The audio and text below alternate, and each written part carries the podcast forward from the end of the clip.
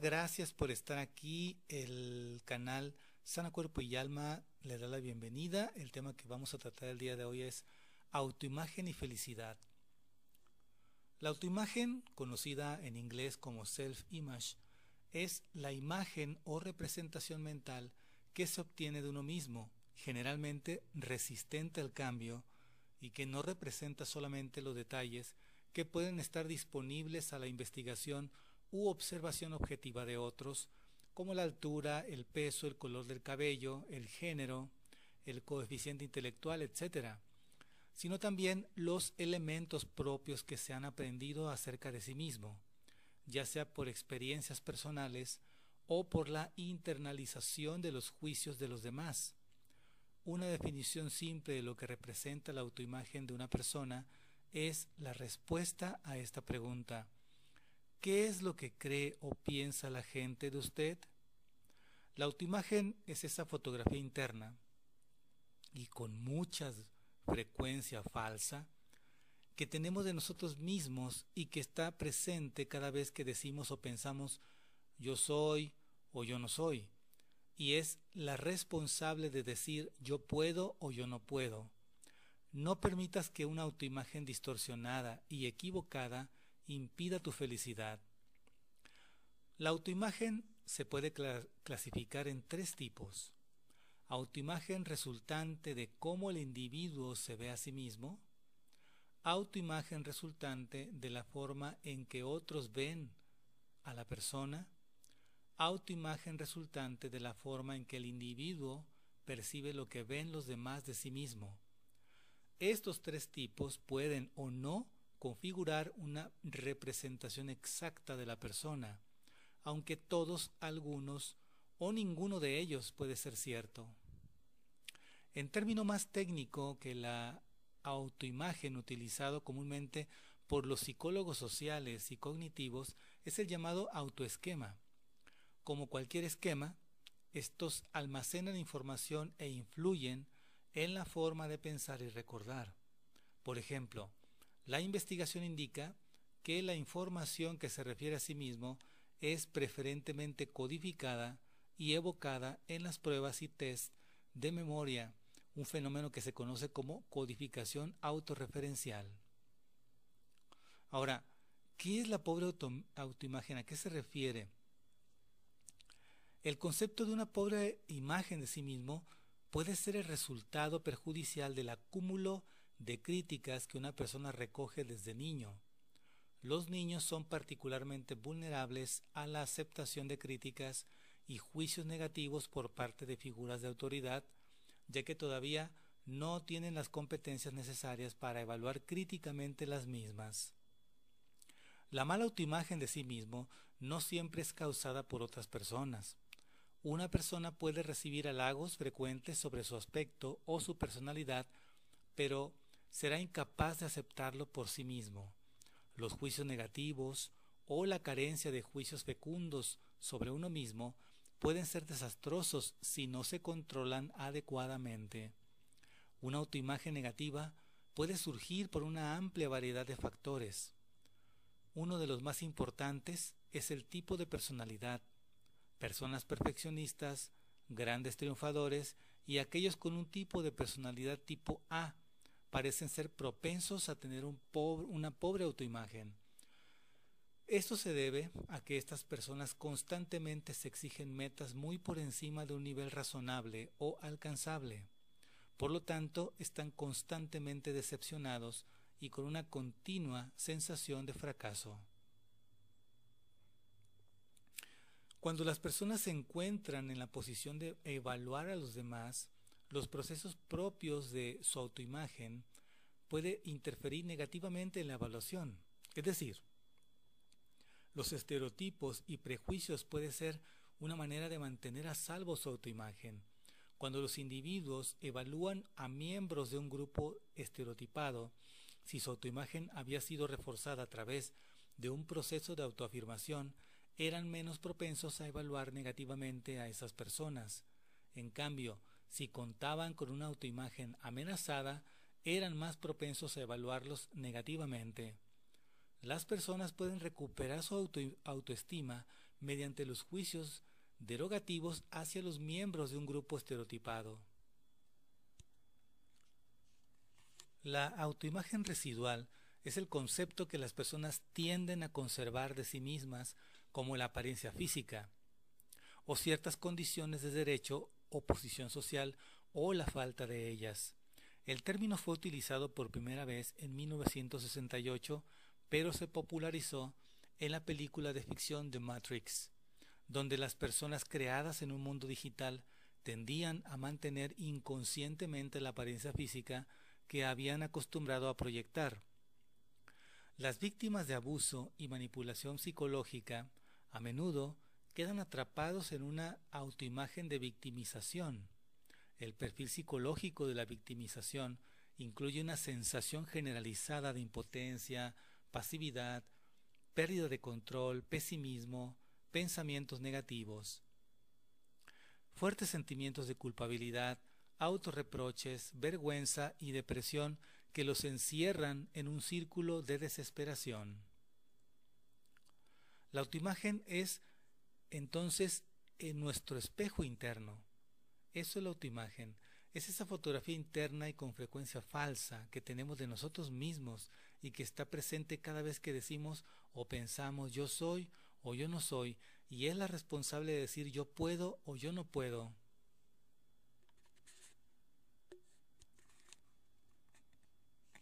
Y muy importante, no permitas que una autoimagen distorsionada y equivocada impida tu felicidad. ¿Conoce los espejos de las ferias que deforman las imágenes que reflejan? Nuestra autoimagen puede estar haciendo lo mismo, puede estar viendo un reflejo distorsionado de ti mismo. Nuestra autoimagen establece los límites de nuestro éxito personal. Pero, ¿cómo se forma nuestra autoimagen? Cuando nace un bebé, no solo no sabe hablar, sino que no tiene conciencia de sí mismo, es decir, no sabe quién es. Su mundo es su mamá y él es parte de ella. Poco a poco aprende a hablar y lo hace relacionando las palabras que escucha con los objetos que le muestran.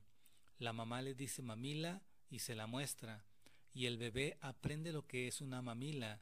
Después la mamá lo alimenta y el pequeño aprende para qué sirve. Así como aprende lo que significan las diferentes palabras, aprende lo que él es, es decir, adquiere una imagen de sí mismo. Cuando dice yo soy, repite lo que papá y mamá dicen de él. Cuando platican con otras personas o cuando le dicen eres o no seas, él escucha estas palabras y como son dichas por papá y mamá, las cree. Nunca las cuestiona y pasan a formar parte de su autoimagen yo soy. La autoimagen está compuesta también por el resultado de las conclusiones que el bebé saca a partir de la manera como lo tratan. Si sus padres u otras personas importantes en su vida lo ignoran, piensa, es porque no me quieren, y concluye, aunque no con esas palabras, seguramente no soy digno de ser querido. Las etiquetas que nos afectan son aquellas que escuchamos con mucha frecuencia de las personas que son valiosas para nosotros o que son el resultado de, las de relaciones significativas. La autoimagen que nos formamos es importante porque determina nuestra actitud ante la vida. Si pensamos que somos capaces, nos vamos a sentir motivados para actuar y vamos a tener éxito.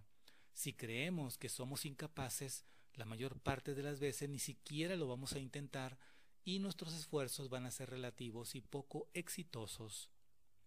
El problema es que esas etiquetas que formaron nuestra autoimagen no son un reflejo real de nosotros, solo muestran la manera de pensar de la gente que fue parte de nuestra vida. Veamos un ejemplo. Enrique y Manuel estudian juntos. Ambos son excelentes alumnos y su principal gusto es leer libros sobre aventuras y ciencia ficción. Por lo tanto, pasan muchas horas leyendo en su cuarto. Los papás de Enrique son muy deportistas. Cada vez que lo ven sentado leyendo le dicen, no seas flojo, deberías de ser como los demás niños. Los papás de Manuel son médicos y también les gusta la lectura. Cuando lo ven leyendo les da gusto y lo felicitan. Probablemente al llegar a la edad adulta, la autoimagen de Manuel se va a hacer mejor que la de Enrique.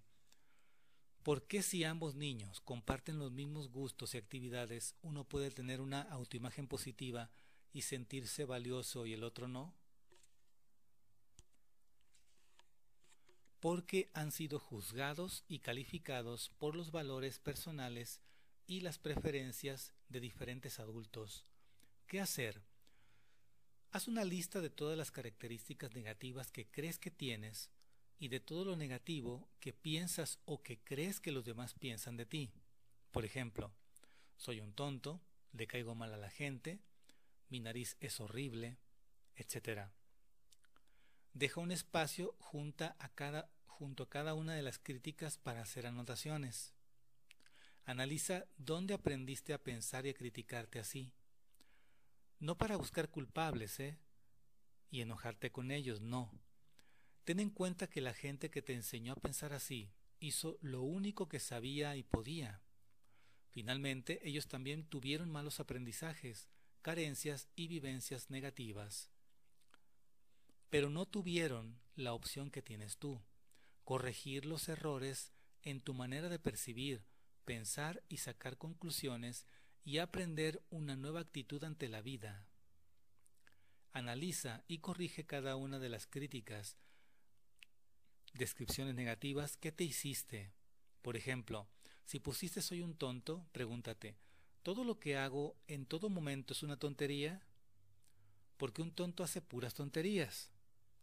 Si fueras un tonto, no estarías leyendo esto ni lo entenderías. Por lo tanto, quizás una mejor descripción sería, esto que hice lo hice mal, fue una tontería. Aquí cometí un error.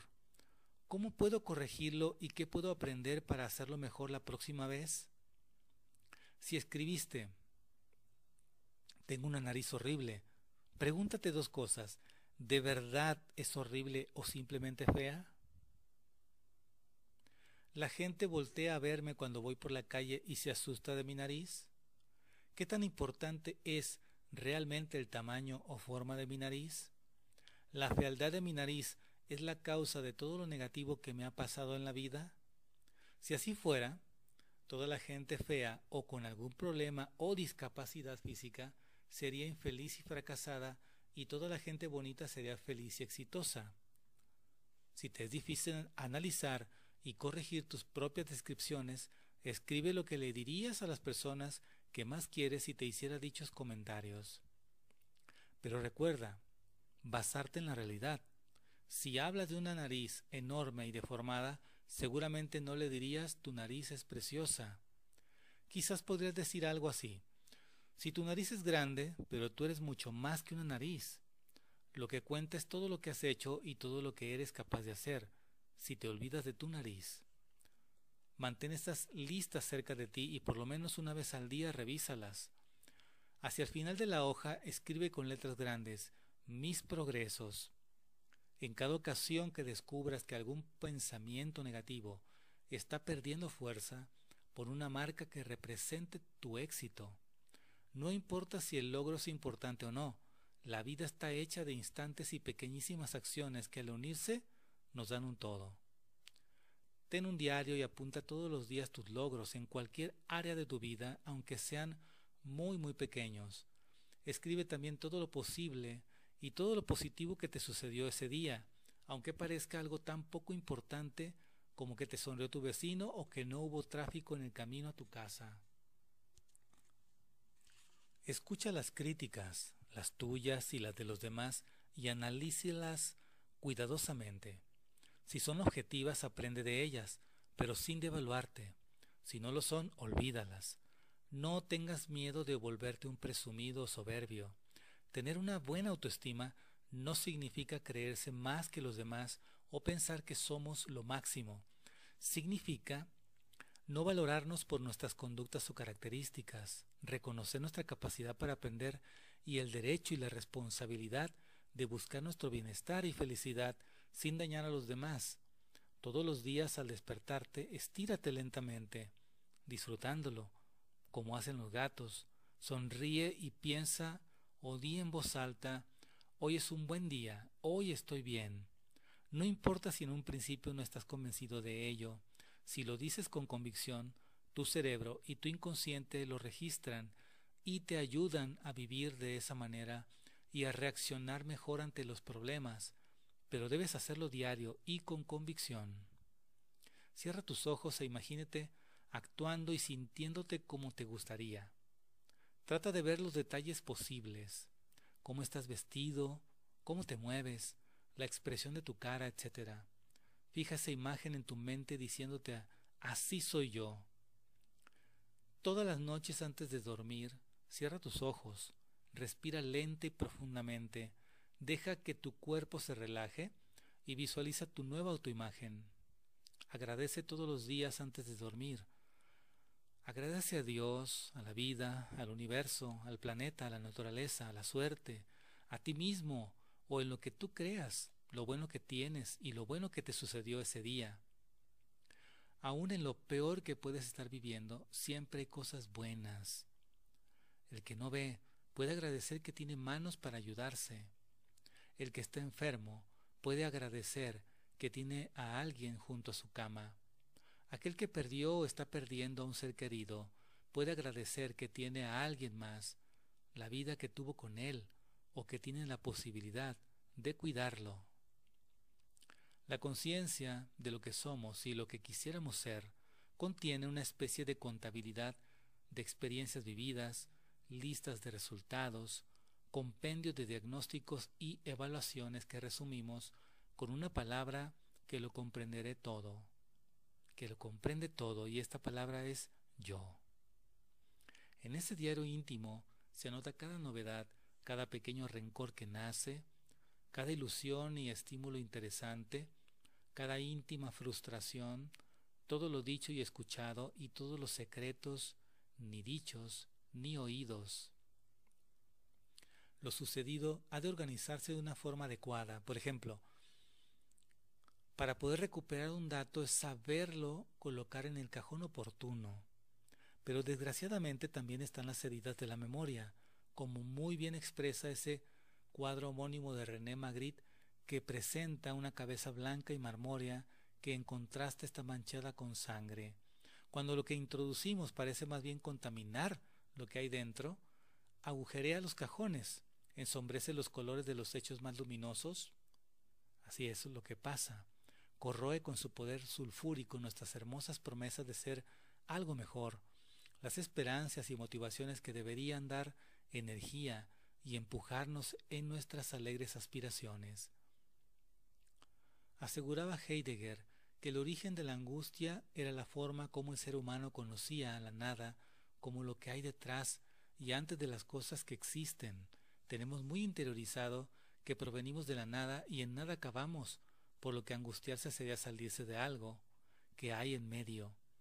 Efectivamente, la muerte de un ser querido hace que nos sintamos un poco más vacíos de algo que se ha transformado en nada, pero esa experiencia agónica que la muerte expresa en su máxima potencia, aniquiladora, puede tener también ser emulada por otros productores de vacío la muerte de las ilusiones juveniles que teníamos por los derroteros plumbios que nos toca vivir, a los que la fortuna no acompaña, puede llegar a generar una imagen propia de fracasados, aunque tal vez esas fantasías de éxito tienen mucho de inflado sentido de omnipotencia sin estar acompañados de posibilidades, posibilidades reales.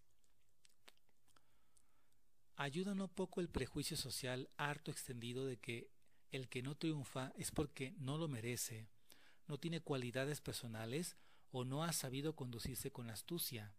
En cambio, idealizamos a los que las cosas van bien pensando que son listos, correctos, maduros y se merecen todo por mérito propio. El desamor, la sensación de no, lograr ser lo suficientemente queridos, es también un sentimiento en que parece acusarnos como si una voz interior dijera por algo será. Tal vez no somos interesantes, dignos ni merecedores. No somos grandes, sino poca cosa, poco botín para los demás, a los que más bien importunamos con nuestra molesta presencia. Nacemos siendo queridos y morimos parcialmente como si vivir y vivir con amor fueran la misma cosa. En ocasiones se ha podido crear una excesiva dependencia del afecto de los demás, de forma que nunca tenemos bastante, siempre estamos sedientos, mendigando como pedigüeños migajas de afecto, degradándonos en la petición a niveles de angustiosa humillación, y siempre somos frustrados por no lograr ser el todo para los demás como fueran para nosotros como padres de generosidad incombustible. ¿No será la solución conformarse con menos y buscar otro tipo de placeres para calmar nuestra sed de bienestar? En cambio, el dependiente a menudo se vuelve un sufridor empedernido, buscando más de lo mismo, haciendo esfuerzos inmensos para convencer con sus favores, sus tiernas delicadezas, sus sutiles atenciones que sólo provocan las iras, el desprecio y el rechazo. En ocasiones ni siquiera hemos sido queridos nunca, porque los que decían que nos amaban nos engañaban. Es tan fácil mentir con la palabra y con el regalo sustituto. Y nos traicionaban haciéndonos entrever que con un poco más de esfuerzo por nuestra parte acabaríamos provocando por fin el ansiado don del amor, siendo en realidad un siniestro engaño producido por los más próximos, como en la más pura tragedia de traidores shakespearianos. Como ni siquiera sabemos lo que nos daña, no podemos tampoco desesperarnos de una vez y convencernos de que nuestras pretensiones son baldías e inútiles, lo cual podría liberarnos y hacernos buscar el afecto en otra parte. No, lo peor en esta situación es que seguimos esperando atrapados totalmente en el engaño, tiranizados por el cruel mentiroso que nos deja escapar, sin ti pero contigo. Muy bien, llegamos hasta aquí con este tema. Muchas gracias por haber visto este video. Muchas gracias. Deja tus comentarios, dale me gusta con el pulgar hacia arriba, suscríbete a este canal y recomiéndanos. Vamos a estar subiendo videos dos o tres veces por semana. Si estás suscrito al canal, te va a llegar un mensaje avisándote que ya se subió un nuevo video ese nuevo día. Muchas gracias y un abrazo de luz. Looks like rain again today. Dark clouds gather and fill the sky. Don't know how to talk to you, just know how to say goodbye. Have you actually got a driver's license? I don't think so.